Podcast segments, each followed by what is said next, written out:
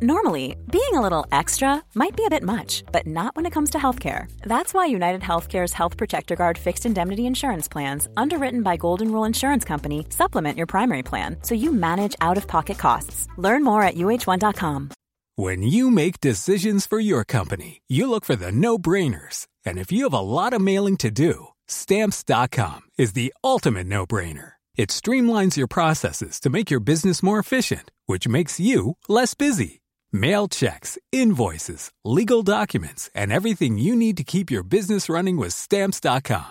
Seamlessly connect with every major marketplace and shopping cart. Schedule package pickups and see your cheapest and fastest shipping options from different carriers. With rates up to 89% off USPS and UPS rates. And with the Stamps.com mobile app, you can take care of mailing and shipping wherever you are. Make the same no-brainer decision as over 1 million other businesses with stamps.com. Sign up with code program for a 4-week trial plus free postage and a free digital scale. No long-term commitments or contracts. That's stamps.com. Code program.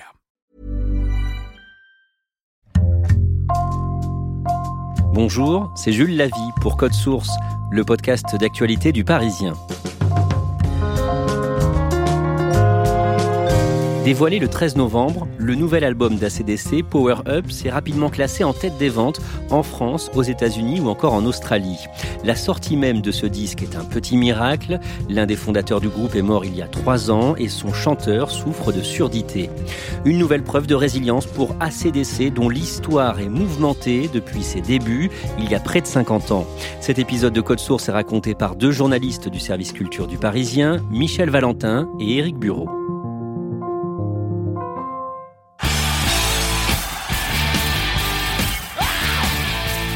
Éric Bureau, Michel Valentin, sans trahir de secret, vous avez euh, tous les deux la cinquantaine. Vous êtes fan de métal et de musique depuis euh, des décennies. Michel Valentin, vous, comment est-ce que vous avez découvert ACDC il faut se remettre dans le contexte du milieu des années 70. Euh, les disques, ça vaut cher. On est collégien, on est lycéen, etc. Donc, on changé les disques. Et j'avais un pote qui était un vrai fournisseur permanent. Un jour, il me donne un disque avec une superbe pochette lumineuse où on voit un guitariste en train de, de saigner avec une guitare plantée dans le ventre. Et c'était ACDC, le live If You Want Blood, You've Got It. Euh, un sacré choc. Éric Bureau, vous, à ce moment-là, vous êtes fan? Ah, mais moi, euh, je suis en sixième et euh, j'ai deux groupes. J'ai ACDC et les Stray Cats. Et j'ai un sac US, une besace kaki, comme plein de gamins ont à l'époque.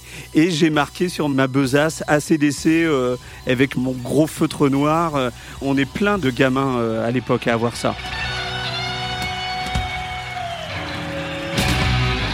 Éric Bureau, décrivez-nous physiquement le guitariste d'ACDC, Angus Young. Alors, ce qui surprend quand on le rencontre, c'est qu'il est tout petit. Il fait 1m57. Il a toujours joué sur une Gibson SG, qui est donc une petite guitare et qui, euh, du coup, ne, paraît pas trop immense par rapport à sa stature. Il est toujours, euh, depuis le tout début, habillé dans une tenue d'écolier. Il a un short, euh, il a la chemise blanche, la cravate et la petite veste de l'écolier du Royaume-Uni. Et sur scène, il est comment? Et sur scène, il est absolument survolté. Il y a notamment un solo qui est mythique, qui euh, au tout début de sa carrière faisait une quinzaine de minutes tout seul sur scène sur le morceau Let Verbi Rock, où on le voyait sortir de scène pour prendre de l'oxygène.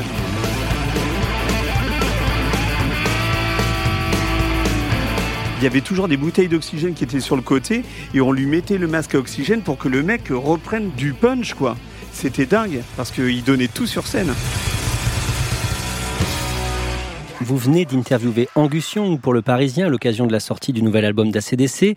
Mais avant de parler de ça, vous allez euh, nous raconter l'histoire de ce groupe avec Michel Valentin. Au départ, il y a deux frères, donc Angus Young et Malcolm. Ils sont arrivés donc avec leur famille euh, d'Écosse en Australie, dans la banlieue de Sydney. Et c'est une famille de musiciens. Et un jour, Angus et Malcolm, qui a deux ans de plus que lui, décident de monter leur propre groupe, qu'ils vont appeler ACDC. ACDC est fondé en 1973, le groupe commence à faire des concerts en Europe en 1976 et pendant l'été 1979 sort son sixième album Highway to Hell et c'est un carton Michel Valentin. C'était une année pas terrible en matière de rock. Euh, on dit que c'était l'année du punk, etc. Mais il n'y avait pas eu encore de grands albums. Il y avait eu le premier Trust, il y avait l'album de Super Tramp, euh, il y avait l'album de Téléphone en début d'année. Mais tout ça, pour euh, les jeunes que nous étions, ça manquait un tout petit peu d'énergie. Et en plein été, il y a cette bombe qui déboule, Highway to Hell, avec son hymne, son refrain que tout le monde a instantanément repris en, en chœur.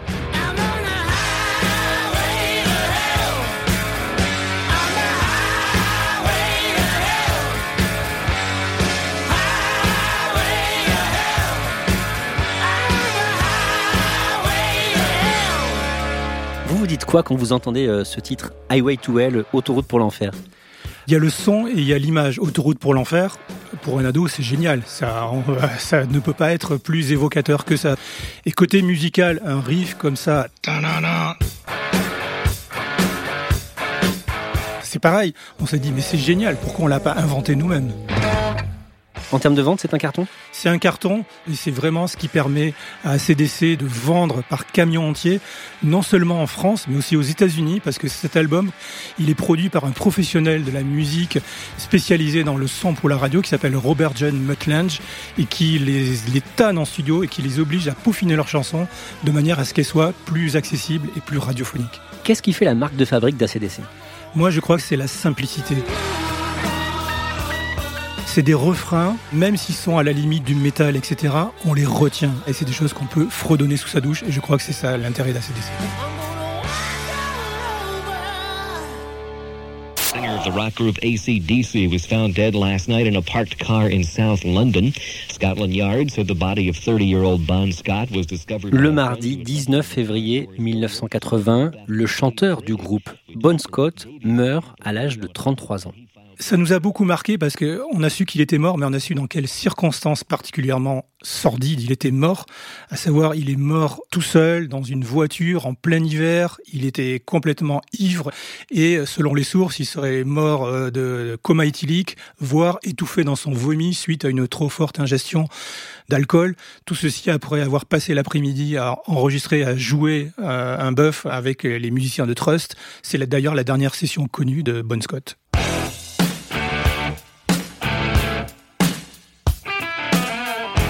Eric Bureau, quelques mois plus tard, le groupe sort un nouvel album.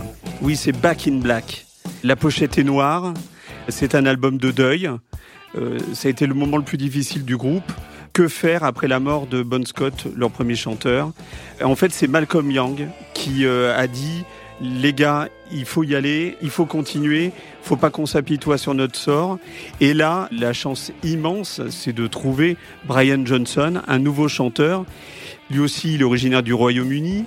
Lui aussi, il a une personnalité très forte comme euh, Bon Scott pouvait l'avoir. Et cet album fait un carton énorme car il y a un des hymnes euh, du hard rock et du rock en général, Hells Bells, les cloches de l'enfer. Ça a marqué toute une génération, cette chanson. C'est un tube rock. Il n'y en a pas euh, tant que ça des tubes rock. Ça en a été un. Michel Valentin, en écoutant cet album, Déjà, vous avez quel âge Vous êtes où Vous vous dites quoi? Alors moi, j'ai 16 ans à l'époque.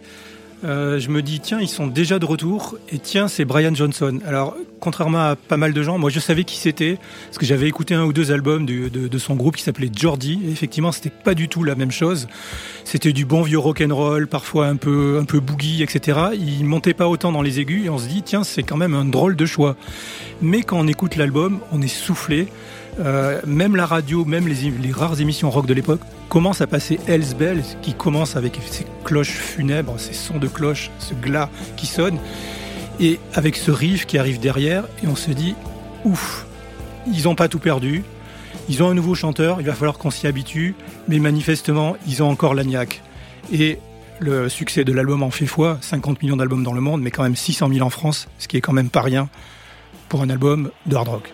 Quand vous écoutez ces cloches de Hells Bells, ça vous fait quoi? Ça vous donne le frisson?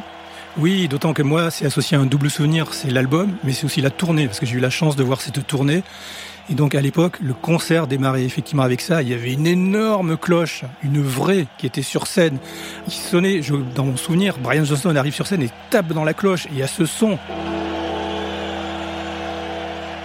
Et ACDC, on ne se rend pas compte, mais a toujours joué un volume sonore déraisonnable. Et quand vous avez ce son de cloche qui vous rentre littéralement dans les tripes, etc., bien sûr que c'est un grand moment, c'est un souvenir, on s'en souvient toute sa vie. Malgré ça, dans les années 80, ACDC ne marche pas très bien en France. Alors non seulement les concerts, mais aussi les albums. Il faut dire qu'il y a une espèce de perte créative quand même de l'album. Ils ont tout donné sur Highway to Hell, ils ont tout donné sur Back in Black. Ils passent quand même au Bourget en plein air, il doit y avoir des dizaines de milliers de personnes. Mais à partir de la tournée d'après, Flick of the Switch, les albums, Fly on the Wall, etc., c'est des albums beaucoup moins rentre dedans plus moyen, il n'y a pas vraiment d'hymne, etc. Ils ne viennent plus en France, probablement ils sont plus invités parce que les albums ne se vendent pas, les promoteurs ne les invitent pas, donc les gens les oublient petit à petit et ACDC se rabat sur son marché australien, sa patrie, et sur le marché américain. Michel Valentin, toujours dans les années 80, plusieurs membres du groupe vont avoir des problèmes avec leur consommation d'alcool. Effectivement, euh, Angus Young, toute sa famille ne se sont jamais cachés d'être euh, des gros amateurs de whisky et autres consommations alcoolisées. Le mode de recrutement du groupe a été aussi euh, d'avoir des gens qui aimaient le rock'n'roll, mais qui aimaient aussi bien faire la fête et donc boire. Bon Scott était un alcoolique invétéré. Tous les musiciens, je pense pas qu'il y en ait un seul qui soit abstinent, qui soit passé par ACDC. Donc tout ça, plus la gloire, plus l'argent, a mené à des abus, notamment à cause de ces problèmes d'alcool, oui. Le vendredi 22 juin 2001, ACDC donne son premier concert au Stade de France, inauguré trois ans plus tôt, et c'est un succès.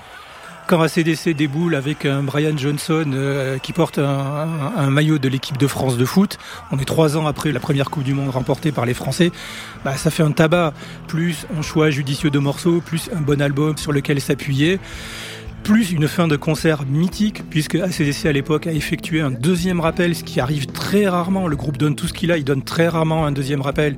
Il le fait et il joue un morceau qui ne joue pratiquement jamais, à savoir un blues qui s'appelle Ride. Effectivement, c'est un tabac. En 2008, Malcolm Young commence à montrer des signes de démence. À ce moment-là, il commence à payer le prix d'une vie euh, très très euh, rock'n'roll. Beaucoup d'alcool euh, en dehors de la scène et dans la vie, les drogues on sait pas, un rythme de tournée, c'est des tournées monstrueuses qui passent à travers le monde entier, l'enchaînement tournée, disques, etc., promotion. Je pense qu'au bout d'un moment, son organisme effectivement s'est rebellé contre lui et que ça s'est traduit, hélas pour lui, par cette démence qui a pris progressivement le dessus sur sa santé. En avril 2014, Malcolm Young quitte officiellement le groupe. Il est remplacé par son neveu, Stevie Young. Et cette année-là, à l'automne, Eric Bureau, vous interviewez une première fois Angus Young à l'occasion de la sortie d'un nouvel album. Mais à la même période, un membre du groupe a des problèmes avec la justice en Nouvelle-Zélande où il vit. Le groupe euh, vient à Paris euh, mais il n'y a pas son batteur. Et en fait, euh, on apprend euh, le lendemain de l'interview que Phil Rudd, en fait, est incarcéré en Nouvelle-Zélande où il habite.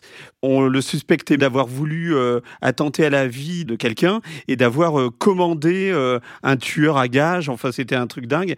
Bon, finalement, il restera un petit peu en prison, mais au jugement ne sera retenu que la possession de drogue et des menaces de mort. Autre problème pour le groupe, le chanteur Brian Johnson souffre de surdité. Oui, alors Brian Johnson, il n'a pas la partie facile quand il est sur scène. Il a beau être surnommé casquette hurlante, et il faut vraiment qu'il monte la voix pour se faire entendre au-dessus des instruments. Il a pendant des années et des années poussé sa voix. Il y a un autre facteur qui n'a pas été évoqué, c'est que c'est un, un collectionneur de voitures invétérées. Il a toutes sortes de voitures, une Rolls-Royce, une Jaguar, une DS, etc. Mais il est aussi fan de voitures de course et il fait des courses automobiles. Et vous savez, dans ces courses automobiles, le volume sonore, il est aussi très très élevé. Donc je pense que, bah voilà, il a souffert d'un volume sonore déraisonnable tout, tout au long de, de, sa vie et que arrivé là à l'approche des 70 ans, bah, ses oreilles se sont un peu rebellées contre lui. Donc, euh, bah voilà, surdité, il arrive en concert et il commence à plus rien trop entendre. Et il a a expliqué lui-même qu'il y avait des concerts, d'un seul coup, son audition se coupait et qui se repérait aux, notes qu'étaient en train de jouer les musiciens pour savoir ce qu'il allait chanter.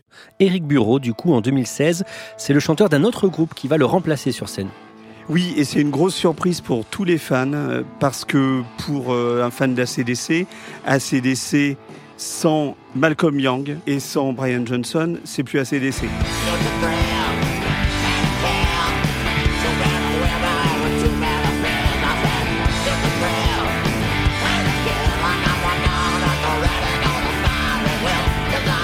Donc c'est Axel Rose, le chanteur de Guns N' Roses, qui est aussi un des grands groupes de métal des, années 90. Alors un petit peu en perte de vitesse euh, à cette époque-là, mais c'est lui en tout cas qui va remplacer.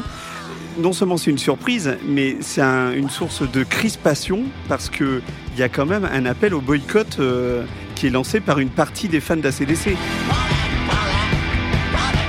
Je suis allé sur la première euh, date de cette tournée-là à Lisbonne manque de peau, Axel Rose s'était pété la jambe euh, juste avant et était obligé de chanter dans un, une espèce de fauteuil de roi. Euh. Bon, c'était un peu ridicule, mais il n'empêche que non seulement il assurait, mais en fait, on s'est aperçu aussi qu'il était capable de chanter des chansons de Bon Scott, donc de la première époque, que Brian Johnson n'arrivait pas à tenir. Donc ça a permis aussi au groupe non seulement de renouer avec des vieilles chansons qu'il n'avait pas fait depuis longtemps, et en plus, Angus Young m'a avoué euh, plus tard que ça leur avait donné la pêche parce que ben voilà, c'était un nouveau membre, ça les obligeait un petit peu à sortir de leur routine et en fait euh, ben, la tournée a été vachement bien.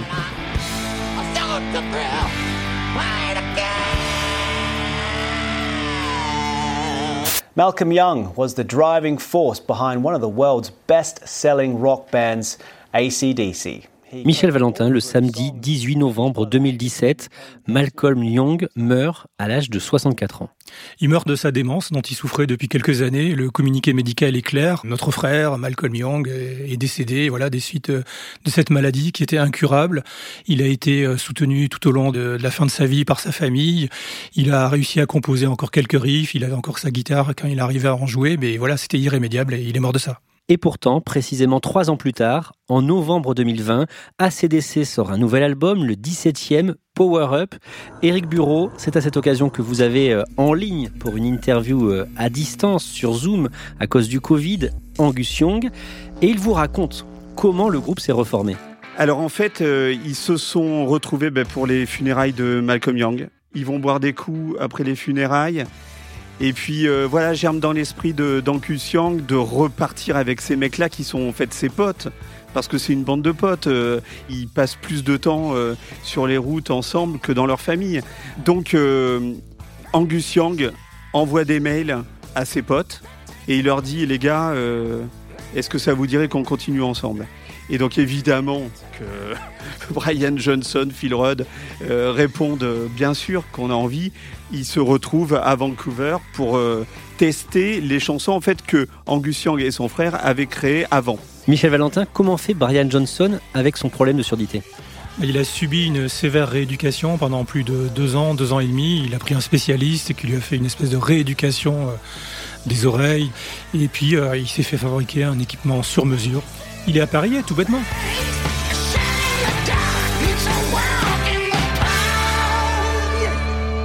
Et donc il se retrouve à Vancouver. Comment se passe le travail concrètement? Et ça se passe très bien. Tout le monde est hyper investi parce que c'est un album en fait en hommage à Malcolm Young. Donc comme euh, à l'époque de Back in Black, ils se retrouvent en fait avec euh, quelque chose qui les dépasse quoi. Il y a un supplément d'âme qui fait que tout le monde est à fond réuni. Ça se passe en deux mois, très simplement, très facilement. Power Up sort le vendredi 13 novembre. Il est comment cet album?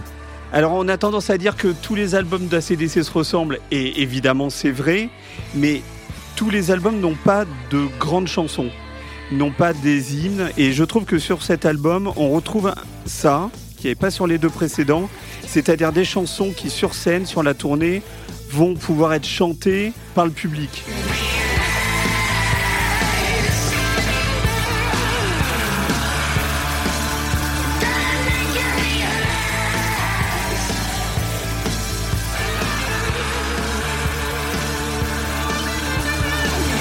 Realize, qui est la première de l'album et qui est une espèce d'upercute géniale.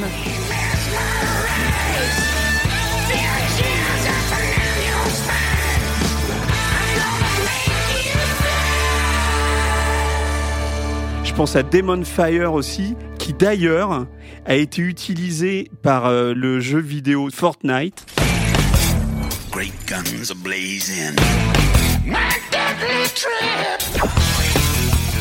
Fortnite qui est le jeu à la mode euh, chez les gamers, enfin en tout cas chez les gamins qui jouent en ligne. Euh, et voilà, ça prouve que à la fois ACDC ça peut encore plaire aux jeunes et que ACDC a envie de plaire aux jeunes.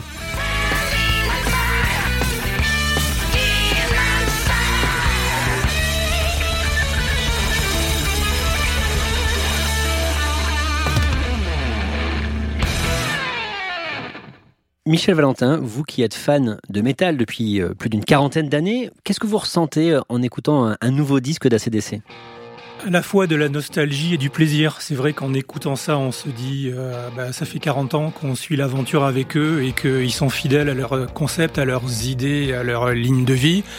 C'est un peu toujours pareil, mais justement, c'est un vrai talent de présenter un peu toujours la même chose et que ça a un attrait. Et je pense que la CDC, c'est les rois pour faire ça. Éric Bureau, Angus Young, pendant cette interview, il vous dit pourquoi il continue?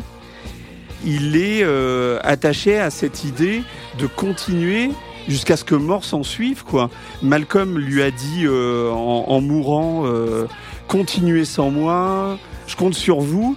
Et lui, je pense qu'il a envie de tenir cette promesse qu'il a fait à Malcolm et qu'il s'est fait à lui-même. Donc, jusqu'à ce qu'il ne puisse plus tenir debout. Hein.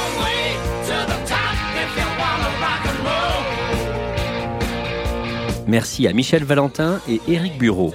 Cet épisode a été produit par Raphaël Pueyo, Thibault Lambert et Nathan Châtelain. Réalisation Alexandre Ferreira. Code Source est le podcast d'actualité du Parisien, disponible chaque soir du lundi au vendredi. Si vous aimez Code Source, n'hésitez pas à laisser des petites étoiles sur votre application de podcast comme Apple Podcast ou Google Podcast. N'oubliez pas de vous abonner pour être sûr de ne rater aucun épisode. Et puis vous pouvez nous écrire directement code source at leparisien.fr.